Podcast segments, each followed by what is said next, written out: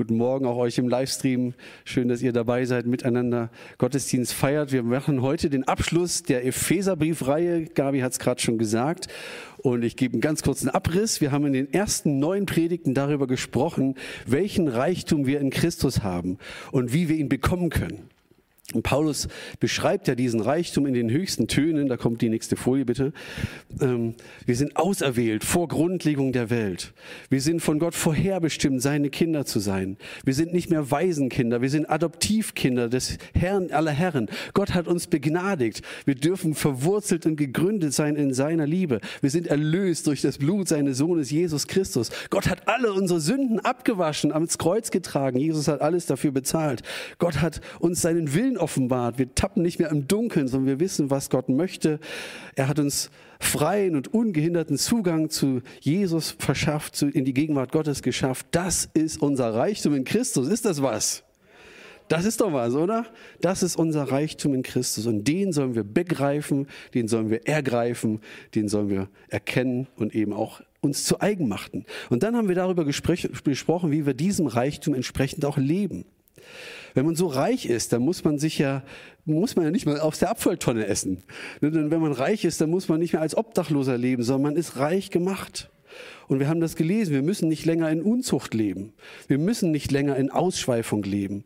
Wenn man reich ist, dann muss man nicht in Habsucht leben, in Boshaftigkeit, dass man übereinander herzieht. Und das müssen wir alles gar nicht mehr machen. Wir brauchen uns nicht beleidigen, wir brauchen einander nicht verleumden. Jetzt, wo wir reich gemacht in Christus sind, dann können wir gemeinsam Gemeinde bauen. Dann können wir an der Einheit, die Gott uns geschenkt hat, mit aller, aller Kraft festhalten und sie bewahren. Das ist unsere, unsere Sache. Mit allem Fleiß betragen. Wir können einander in Liebe ertragen. Wir können einander mit Hingabe dienen. Wir können großzügig sein. Wir sollen für unseren eigenen Lebensunterhalt sorgen und, und großzügig sein mit dem, was wir verdient haben, damit auch andere, die Not haben, in Not sind, etwas davon haben. Wir können großzügig von unserem Besitz abgeben, weil wir so reich beschenkt sind von Gott ähm, wir können im Licht leben, weil keiner muss sich vor dem anderen verstecken. Wir sitzen doch alle, keiner hat dem anderen was voraus. Und wir sitzen alle im gleichen Rettungsboot. Jesus hat uns rausgerissen und jetzt sitzen wir da drin und da brauchen wir uns doch nicht voneinander verstecken, dass der eine irgendwie zwei Sünden weniger hat als der andere. Das interessiert doch gar nicht. Wir sind nur gerettet durch ihn. Das heißt es, wir sind Leben im Licht. Wir können, dieser Reichtum, den wir in Christus haben, der drückt sich auch darin aus, dass wir einander unterordnen können. Dass Ehemänner ihre Ehefrauen lieben können, wie Christus die Gemeinde liebt, dass Eltern, dass Kinder ihren Eltern gehorsam sind, dass man einen guten Umgang mit Arbeitgebern und Arbeitnehmern findet und dass wir diesen Segen der Autorität und Unterordnung wirklich genießen und leben können. Das alles steht unter diesem Aspekt, dass wir den Reichtum in Christus ausleben können, den er uns geschenkt hat. Denn er macht ja diese Dinge erst möglich. Wir sind reich in Christus. Okay? Das wissen wir. Und nun wollen wir abschließend noch eine Alarmanlage einbauen, denn reiche Leute müssen sich natürlich darüber Gedanken machen, dass sie ihren Reichtum auch irgendwie zusammenhalten können. Wer arm ist, der braucht sich über Security keine Sorgen machen. Ein, ein, ein Obdachloser braucht selten einen Bodyguard. Das ist nun mal so. Er braucht das nicht. Aber ein Reicher braucht sowas. Der braucht vielleicht kugelsichere Scheiben an seinem Auto. Die Politiker fahren so umher. Er braucht ähm, vielleicht eine Videoüberwachung in seinem Anwesen, was er eben so hat und was er bewachen muss. Oder einen hohen Zaun, eine Alarmanlage. Denn es gibt genügend subversive Kräfte in dieser Welt, die einem den Reichtum streitig machen wollen. Die sagen, die, die gönnen einem das nicht dass man vielleicht reich gemacht ist und die einem das wegnehmen können wollen. Und so auch wir. Wir Neureichen in Christus, kann man ja vielleicht mal so sagen. Wir haben einen Feind, der uns das wieder wegnehmen will, was ich gerade gesagt habe, der uns diese Liebe, diese Freude, alles, was wir an Reichtum haben, wieder wegnehmen will. Und deswegen endet der Epheserbrief damit, wie wir denn diesen Reichtum verteidigen können, wie wir den behalten können, weil der uns das wirklich entreißen will. Und ich fange mal an mit Epheser 6 ab Vers 10 bis 13 und wir werden heute bis ganz am Ende lesen. Noch ein Wort zum Schluss. Werdet stark durch den Herrn und durch die mächtige Kraft seiner Stärke. Legt die komplette Waffenrüstung Gottes an, damit ihr allen hinterhältigen Angriffen des Teufels widerstehen könnt. Denn wir kämpfen nicht gegen Menschen aus Fleisch und Blut, sondern gegen die bösen Mächte und Gewalten der unsichtbaren Welt, gegen jene Mächte der Finsternis, die diese Welt beherrschen, und gegen die bösen Geister in der Himmelswelt. Bedient euch der ganzen Waffenrüstung Gottes. Nur gut gerüstet könnt ihr den Mächten des Bösen widerstehen, wenn es zum Kampf kommt. Und nur so könnt ihr das Feld behaupten und den Sieg erringen. Das Erste, was hier unterstrichen werden muss, ist die Tatsache, die wir eigentlich alle wissen, aber die ganz schnell so in der Praxis mal wieder untergeht und verblasst, nämlich Nachfolger von Jesus werden angegriffen. Die stehen in einem geistlichen Krieg, kann man schon so sagen. Jesus Nachfolge ist nicht einfach Picknick oder Spaziergang, sondern geistlicher Kampf. Es ist Krieg. Und wer das nicht verstehen will, der wird sich wie so ein Zivilist benehmen und leicht abgeschossen werden. Manche Christen sind richtig gehend überrascht, wenn sie Angriffe erfahren und dann denken die, oh, ich habe doch alles gut gemacht. Ich habe doch immer meinen Zehnten gegeben, ich war doch mal treu in der Gemeinde und jetzt auf einmal das. Wie kann das denn passieren? Ich weiß, dass nicht alles, was wir erleben, Angriffe des Teufels sind. Manches so an Missverständnissen und an zwischenmenschlichen Konflikten haben wir uns zum Teil selber eingebrockt. Aber es ist nun mal Tatsache, dass wir einen Feind haben, der es nur darauf angelegt hat, uns zu verunsichern, uns zu Fall zu bringen, uns beschäftigt zu halten, unseren Reichtum wieder wegzunehmen, den wir in Christus haben. Und manche bewegen sich so dermaßen lasch an der Front, so wie Linus seine Schmusedecke hinter sich herzieht, ziehen sie vielleicht ihr Gewehr so hinter sich her und wundern sich dann wenn, oder schrecken zusammen, wenn ein Schuss fällt. Also da, wo wir Menschen, wo wir mit Jesus unterwegs sind, wo wir ihm wirklich mit ganzem Herzen nachfolgen, da ist es das Normalste von der Welt, dass wir Gegenwind bekommen. Wir stehen in einem Kampf und wir sollten davon nicht überrascht sein. Luther sagt, ihr solltet überrascht sein, wenn ihr keinen Gegenwind bekommt.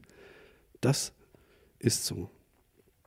Was wäre denn, wenn so ein Boxer in den Ring steigen würde und der Gegner haut ihn so mit der Faust aufs Auge und der geht zu seinem Trainer und sagt, hey, der hat mich gehauen. Und dann sagt der Trainer, Herr, was willst du eigentlich? Das ist ein Boxkampf, was willst du gewinnen? Den Boxkampf oder den Friedensnobelpreis? Jetzt geh raus und schlag zurück, das ist ein Boxkampf. Würde man sich doch nicht wundern, oder? Christen werden angegriffen. Und es geht nicht darum, dass wir uns den Reichtum erkämpfen, uns irgendwie den Reichtum erobern oder so. Den haben wir geschenkt bekommen, sondern es geht darum, das Feld zu behalten. Wir sind reich gemacht in Christus. Der Feind will uns das abnehmen. Also ergreift die Waffenrüstung, dass ihr das Feld behalten könnt, damit ihr diesen, diesen Reichtum behält. Wer das nicht versteht, der wird sich mit Hilfe des Feindes immer wieder auch gegen Menschen aufhetzen lassen dass wir uns gegenseitig da schlagen. Deswegen seid, sagt Paulus, ergreift die Rüstung, aber versteht bitte, unser Kampf richtet sich nicht gegen Menschen aus Fleisch und Blut, sondern es ist ein geistlicher Kampf. Wir richten, unser Kampf richtet sich gegen den Teufel und seine Helfershelfer. Und manchmal, wenn Menschen uns was antun, wenn Menschen uns angreifen, wenn wir uns missverstanden fühlen, dann schlagen wir gerne zurück. Und zwar mit menschlichen Waffen. Es gibt Situationen natürlich, wo auch Christen sich verletzen. Aber da ist es wichtig, dass wir nicht aufeinander einschlagen. Das hätte der Teufel gerne. Das hätte er so gerne, dass unter uns Zwietracht entsteht, dass wir aufeinander schauen, du bist so oder so. Es gibt vielleicht ein treffendes Bild vom Stierkampf, dass wir sehen können, wer steckt denn dahinter, hinter solchen Angriffen. Das Feindbild, was der Stier vor Augen hat, das ist diese rote Decke. Und der Torero, der fuchtelt mit dieser roten Decke vor diesem Stier herum, bis der richtig wild wird vor Zorn und richtig zornig und schnaubend geht er auf diese Decke los. Und wenn der Stier dann diese Decke auf seinen Hörnern hat, dann tritt der Torero zur Seite und sagt, Ole! Da ist der total feige, oder? Wenn Gott diesem Stier eine Offenbarung geben würde, wer dann tatsächlich sein Feind ist, der Torero wäre erledigt. Aber so geht der Teufel mit uns um. Er fuchtelt mit so einer Decke vor uns um und die Decke ist vielleicht der Bruder in der Gemeinde oder die Schwester, die schon wieder oder die noch nicht geimpft oder die was auch immer ist. Und dann gehen wir aufeinander los und der Teufel tritt zur Seite und sagt, Olle, er hat gewonnen. Herrlich, oder? Sollten wir dem nicht auf die Schliche kommen? Deswegen schreibt der Paulus das. Passt auf, passt auf. Ja, das hat mit Menschen zu tun, wenn wir angegriffen werden, wenn, wenn Dinge nicht gut laufen. Das hat auch manchmal mit Geschwistern in der Gemeinde zu tun. Aber lass uns wachsam sein. Lass uns mindestens damit rechnen, dass es auch einen Helfershelfer gibt, der das verursacht und der das nutzen möchte. Lass uns da wachsam sein. Er will uns den Reichtum wieder rauben. Ich sehe zwei Tendenzen im Leib Christi, das, was den Umgang mit, mit Satan, mit dämonischen Mächten angeht. Die einen sehen hinter jedem Busch, hinter jedem Baum einen Dämon und, und, und kämpfen dann mit geistlicher Kampfführung und dergleichen. Und sie haben geraten ganz schnell in Panik und dann geht es nur noch darum, was denn der Teufel alles kann und was Dämonen alles können, was sie sollen. Die reden mit dem Teufel zu mächtig. Eine ganz, ganz wichtige Ausgangsposition in diesem Kampf ist das Wissen, dass der Satan ein besiegter Feind ist. Jesus hat den Sieg errungen, wir sind auf seiner Seite. Wir haben den Sieg eingefangen. Wir wollen aber auch nicht auf der anderen Seite vom Pferd herunterfallen und ihn verharmlosen, ihn verniedlichen. Auch das gibt es leider viel zu oft.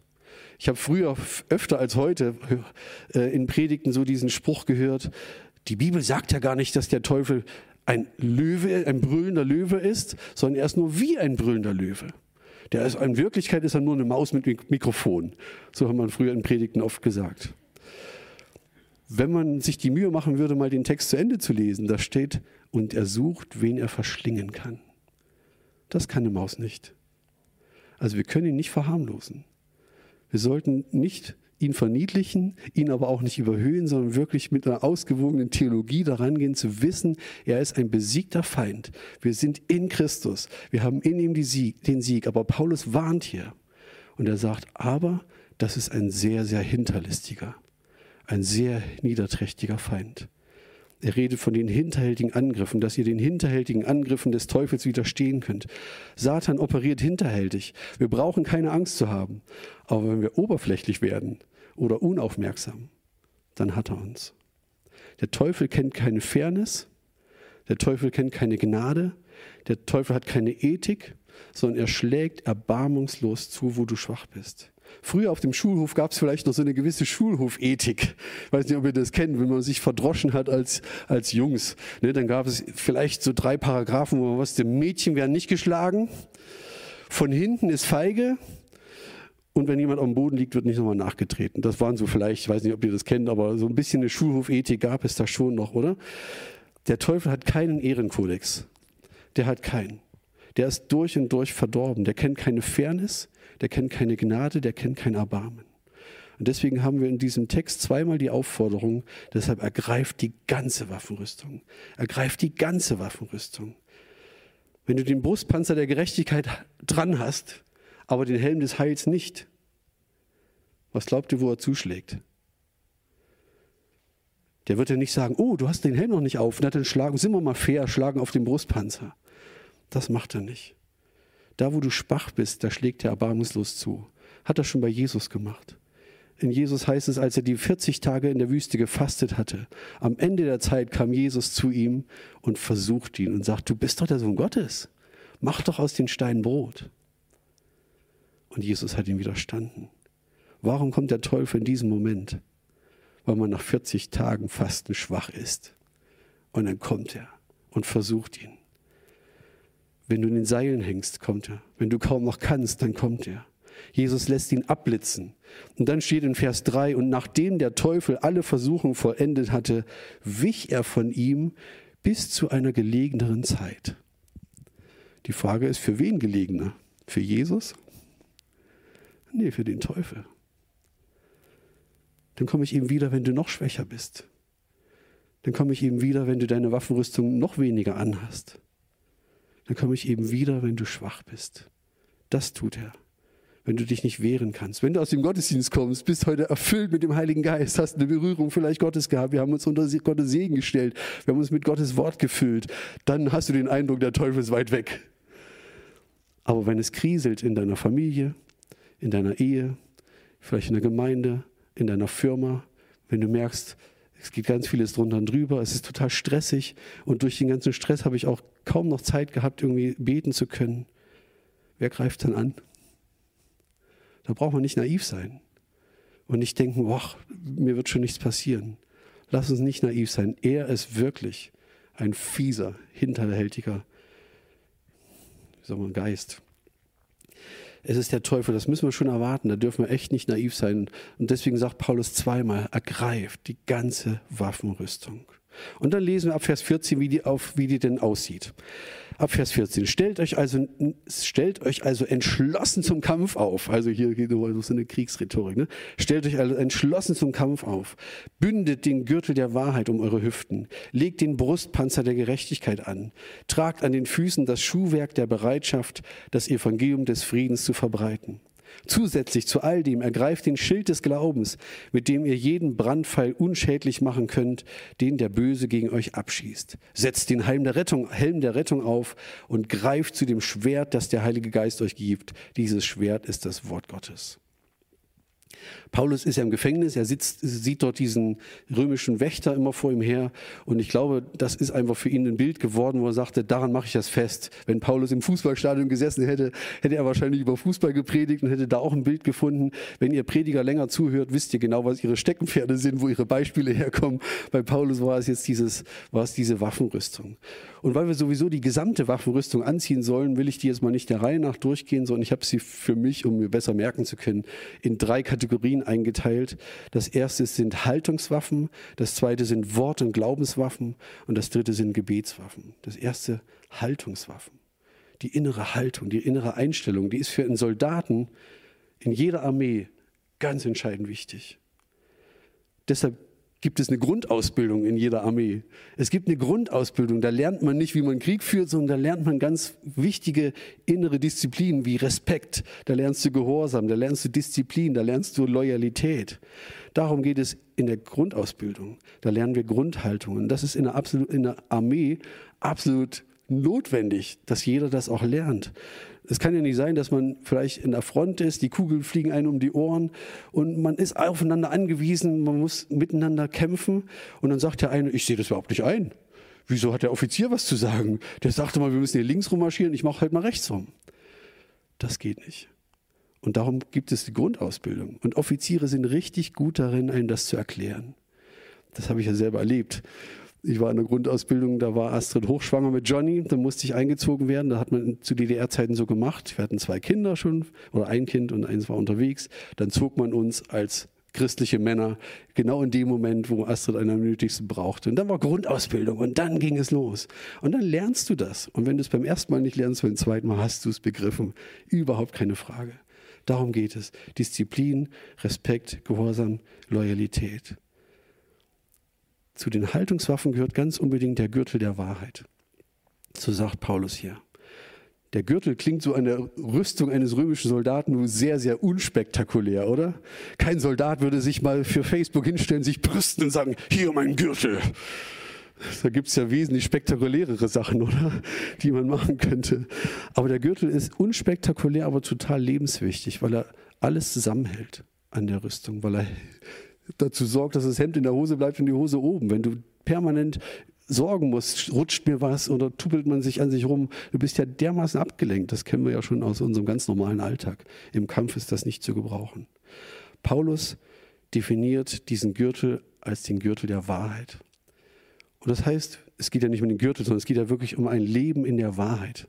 Dieses Leben in der Wahrheit wird uns davor schützen oder werden wir, damit werden wir die, den Reichtum verteidigen. Damit sind wir gewappnet auch gegen die Angriffe des Satans. Ich lebe in der Wahrheit. Ich mag mal einen Fehltritt tun. Ich tue auch Dinge falsch, aber dann bringe ich es wieder in Ordnung. Aber es darf in meinem Leben keine verborgenen Dinge geben, wo ich freiwillig in Sünde lebe und darin verharre. Ich lebe in der Wahrheit. Das, wogegen wir kämpfen, das darf nicht in uns sein. Der Satan ist der Vater der Lüge. Lüge darf nicht in uns sein, wenn wir gegen sie kämpfen. Das geht nicht. Das ist seine Hauptwaffe. Wenn Lügen in unserem Leben Raum hat, dann nützen einem die besten anderen Waffen nichts. Wenn wir Lüge in uns tragen, dann fällt die ganze Rüstung auseinander. Deswegen ist der Gürtel zwar unspektakulär, aber total wichtig, dass er alles zusammenhält.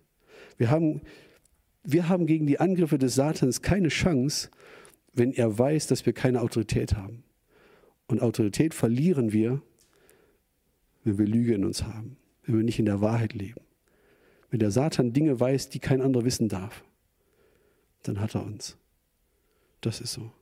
Das heißt nicht, dass wir keine Fehler machen. Das heißt nicht, dass wir hier und da einen Fehltritt tun. Das heißt es überhaupt nicht. Aber das heißt, wenn wir es tun, dann bringen wir das in Ordnung, dann bekennen wir das, dann bereinigen wir das. Denn Jesus hat doch für alles bezahlt. Dafür ist er doch da. Das, wogegen wir kämpfen, darf nicht in uns sein. Und wenn doch, dann lass uns das bekennen, dann lass uns das bereinigen, lass uns das vergeben. Also der Gürtel der Wahrheit, eine ganz wichtige Haltungswaffe. Eine zweite Haltungswaffe finde ich die, die Schuhe der Bereitschaft, das Evangelium zu verkündigen. Also die Bereitschaft, Gottes Sache voranzutreiben. Die Bereitschaft, mein ganzes Leben dafür einzusetzen, dass Gottes Sache in dieser Welt vorankommt. Mit Soldaten, die man wie Hunde zur Jagd tragen muss, kannst du keinen Krieg gewinnen. Und für mit Menschen, die nicht bereit sind, ihr Leben einzusetzen für Jesus, kann er sein Reich nicht bauen. Das geht nicht unser Leben dafür zu geben, dass das Evangelium weitergeht. Nicht für uns selber zu leben, nicht sich um uns selber zu drehen, sondern für das Reich Gottes zu leben. Wir haben den Auftrag, Menschen zu Jüngern zu machen.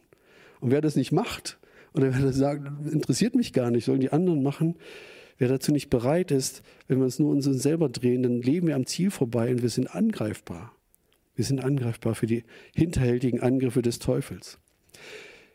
Ein Beispiel aus dem Alten Testament. König David ist übrigens deshalb in Sünde gefallen, weil er die Schuhe der Bereitschaft nicht anhatte. Das hat in seinem Leben zu dem größten Knacks geführt.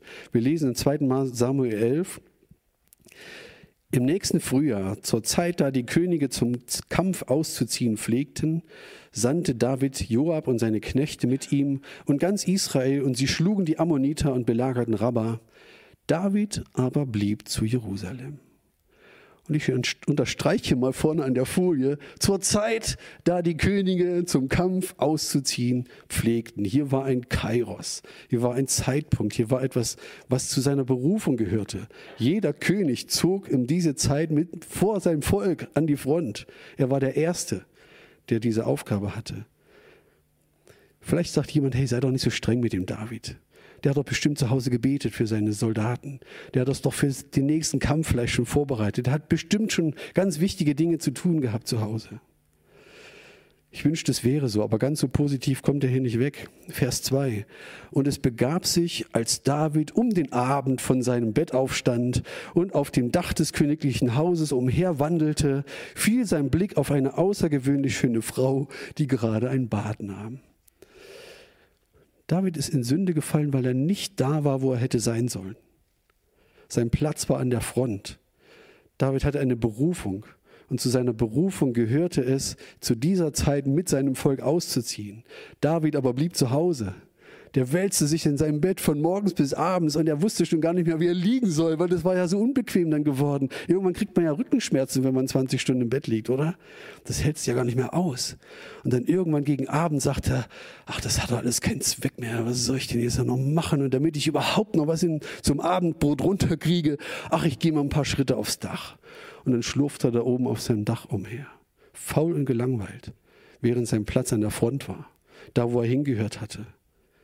Er ist umhergewandelt auf dem Dach und gegenüber bei Urias waren die Badezimmerfenster nicht zugezogen und David fällt. Mit vielen, vielen Konsequenzen. Wo hat ihn der Feind erwischt? Er hatte diese Schuhe der Bereitwilligkeit nicht an. Er war nicht da, wo er sein, hätte sein sollen. Darüber ist er gefallen. Ich glaube, das ist gefährlich, wenn wir als Nachfolger von Jesus nicht da sind, wo, wir hin, wo Gott uns hingestellt hat. Wenn er uns in diese Gemeinde berufen hat, dann gehören wir hier hin. Und es ist gefährlich, nicht da zu sein. Du fängst an, dich als Zivilist zu, zu, zu, benehmen und wunderst dich dann, was da losgeht in deinem Leben. Der sicherste Ort ist deinen Platz da einzunehmen, wo Gott dich hingestellt hat. Und da wirklich fleißig und beständig dran zu bleiben. Natürlich Prioritäten setzen und für die Familie da sein und Zeit auch haben, ganz, ganz klar. Aber es ist keine Alternative dafür, nicht bereitwillig zu sein und vielleicht träge zu werden oder faul zu werden. Das kann keine Alternative sein. Das war so die erste Kategorie, die Haltungswaffen, die ganz wichtig sind, um, um gewappnet zu sein gegen die Angriffe des Feindes. Aber es geht ja noch mehr. Wir sollen ja die gesamte, gesamte Waffenrüstung anziehen. Die zweite Waffengruppe nenne ich mal die Wort- und Glaubenswaffen. Wort und Glaube gehören zusammen. Durch das Wort kommt der Glaube, sie bedingen einander. Und ich, ich sehe da jetzt erstmal drei Defensivwaffen. Das ist der Schild, und der Helm und auch der Brustpanzer und Alle drei haben mit so einem unerschütterlichen Glauben zu tun. Die schützen uns, dass wir unseren Reichtum verteidigen, dass der Satan da nicht rankommt. Der Schild des Glaubens zum Beispiel, der löscht die feurigen Pfeile aus. Der Teufel kann uns Dinge auf und losschießen, Unwahrheiten oder Lügen oder Versuchungen oder Umstände. Irgendwas geht im Schief im Leben und ich weiß, wenn ich wachsam bin, oh, der Feind will mich hier treffen. Und dann reiße ich den Schild des Glaubens hoch und sage, aber in der Bibel steht, allen, die Gott lieben, müssen alle Dinge zum Besten dienen. Und die Pfeile treffen dich nicht. Du bist geschützt durch das Wort Gottes und durch den Glauben. Du löscht die feurigen Pfeile aus. Ganz ähnlich mit dem Helm der Rettung oder Helm des Heils. Da geht es um den Schutz unserer Gedanken. Wenn wir angreifbar sind in unseren Gedanken und die Gedanken nicht gefüllt sind, nicht geschützt sind mit dem Wort Gottes, dann wird er wo angreifen? Genau da drin. Und er hat riesige Erfahrung. Das hat er schon im Garten Eden angefangen, wo er die Leute verunsichert hatte. Sagte, sollte Gott wirklich gesagt haben? Hey, guck doch mal nach, das steht doch hier gar nicht. Und so verunsichert er uns. Lass keinen Raum für solche Zweifel in deinem Leben zu. Schließ die Tür da oben ab. Äh, halt, halt den Helm des Heils da drüber und lass den Teufel keinen Raum in dir, das Wort Gottes in Frage zu stellen oder das irgendwie dich vom Gehorsam abzubringen, sondern schütze deine Gedanken. Sorge dafür, dass die auch nicht zu, zu, zu sehr viel umherschweifen und sich alle möglichen Dinge dann so einfangen.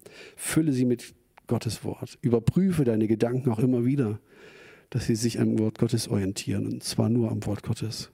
Wenn wir nichts tun, wenn wir unsere Gedanken nicht mehr mit dem Wort Gottes füllen oder sie am Wort Gottes ausrichten oder sie damit korrigieren lassen, dann geben wir dem Feind Raum, uns auch in unseren Gedanken angreifen zu können. Und das erleben wir oft genug, glaube ich. Der Brustpanzer der Gerechtigkeit, der schützt mein Herz vor ganz vielen Angriffen. Was haben wir denn oft? Schuldgefühle. Dinge, die uns anklagen. Der Ankläger, der kommt. Und da geht es um unser Herz. Dafür brauchen wir diesen Brustpanzer der Gerechtigkeit. Und oft kommen diese Verdammnisgefühle genau dann, wenn wir uns vielleicht aus dem Fenster lehnen und irgendwas mal bekennen wollen. Ich stehe auf dem Weihnachtsmarkt, möchte die Leuten von Jesus erzählen. Und wer klopft dann an und sagt, du, schau dich mal an, du hast es gerade nötig, und dann reiße ich diesen Brustpanzer der Gerechtigkeit und sage, ich bin in Jesus, ich bin in Jesus, seine Gerechtigkeit ist meine Gerechtigkeit und er hat mir alle meine Schuld vergeben und deswegen kann ich hier ganz frei und offen von ihm sprechen. Da kommt kein Pfeil des Feindes durch. Kopfverletzungen und Herzverletzungen sind lebensgefährlich, von daher ist es total wichtig, dass wir uns da mit dem Wort Gottes schützen. Und die einzige Offensivwaffe, die uns in die Hand gegeben wird, ist das Schwert des Geistes. Das ist das Wort Gottes, so sagt Paulus hier. Wort und Geist gehören untrennbar zusammen. Die Verbindung von Wort und Geist, das ist das Schwert in unserer Hand. Man kann mit dem Wort Gottes so viel Unsinn machen, wenn es nicht erfüllt ist mit dem Wesen Gottes, wenn es nicht gefüllt ist mit dem Heiligen Geist. Wort und Geist gehören zusammen. Nur das Wort tötet. Und ein Geist, der nicht aus dem Wort Gottes gespeist ist oder nicht das Wort Gottes widerspiegelt, ist nicht der Heilige Geist. Dann kann man das schon direkt abhaken. Auch die Pharisäer hatten ganz viel mit dem Wort Gottes zu tun, aber es war ein Riesenunterschied zu Jesus. Als Jesus kam, da hieß es, hey, der redet ja wie einer, der Vollmacht hat und nicht so wie die Schriftgelehrten. Die Schriftgelehrten hatten auch das Wort Gottes und die hatten ganz viele Erkenntnisse und haben die auch weitergegeben, aber sie hatten keine Vollmacht als Jesus gepredigt hatte, das hatte eine ganz andere Dimension. Das ging sofort ins Herz. Der hatte Vollmacht. Also wenn wir uns gegenseitig die Bibel um die Ohren schlagen, das hat noch nichts mit dem Schwert des Geistes zu tun, sondern es muss vom Heiligen Geist beseelt und gefüllt sein. Es ist eine Angriffswaffe. So hat das Jesus verwendet. Er hat dem Teufel Wort Gottes entgegengestellt. Aber die Schrift sagt auch, du sollst den Herrn, dein Gott, nicht versuchen. Da brauchen wir ganz viel Kenntnis auch des Wortes Gottes, um uns da wappnen zu können. Und die letzte Art von Waffen, da kommen wir jetzt zum Schluss, die sind die Gebetswaffen. Paulus sagt in den Versen 18 und 19, betet immer und in jeder Situation mit der Kraft des Heiligen Geistes. Bleibt wachsam und betet auch beständig für alle, die zu Christus gehören. Betet auch für mich und bittet Gott, mir die richtigen Worte zu geben, wenn ich mutig das Geheimnis einer guten Botschaft weitersage. Gebet ist Teil des geistlichen Kampfes, ist Teil der Waffenrüstung, ist Teil dessen, wie ich meinen Reichtum verteidigen kann. Sonst würde Paulus das in dem Zusammenhang nicht nochmal unterstreichen. In Kolosser 4 wird von einem Mann namens Epaphras berichtet, ein Mann, der zur Gemeinde in Kolossä gehörte. Und Paulus sagt zu ihm, ich grüße euch von dem, zu dem, der zu euch gehört, denn Epaphras dient Jesus Christus und er lässt nicht nach, im Gebet für euch zu kämpfen. Dieser Epaphras war ein Gebetskämpfer für seine Gemeinde in Kolossä. Gebet ist Teil des Kampfes, am besten vom Heiligen Geist geleitet. Der Geist Gottes gibt uns eine Bürde aufs Herz. Der Geist Gottes gibt uns Leidenschaft für die Dinge, für die wir beten sollen. Der Geist Gottes wird uns beseelen, sonst wird es doch langweilig, oder? Wenn wir einfach nur Dinge abbeten, wenn wir Dinge nur daherplappern und sagen, ach Herr, eins habe ich noch vergessen, zack, zack, zack. Sondern wenn wir vom Geist Gottes beseelt beten, das hat doch Kraft. Das ist eine Gebetswaffe. Das Wachen, wachsam sein, gehört genauso dazu, zu den Gebetswaffen. Bleib wachsam. Wachen hat ja eine Doppelbedeutung. Auf der einen Seite dieses Aufmerksamsein, Wachsamsein, wie so ein Wächter. Das heißt, wir sind mit offenen Augen, mit spähenden Augen gehen wir durch diese Welt und sagen, wo ist der Satan am Werk und wo müssen wir aufpassen, wo sind Dinge, die nicht dazugehören. Aber Wachen heißt auch das Gegenteil von Schlafen. Und bei manchen ist echt das Gebetsleben so eingeschlafen. Es ist irgendwie so fast nicht mehr vorhanden. Das kann einschlafen durch Unglaube, durch Erwartungslosigkeit oder das Beten zur Routine wird.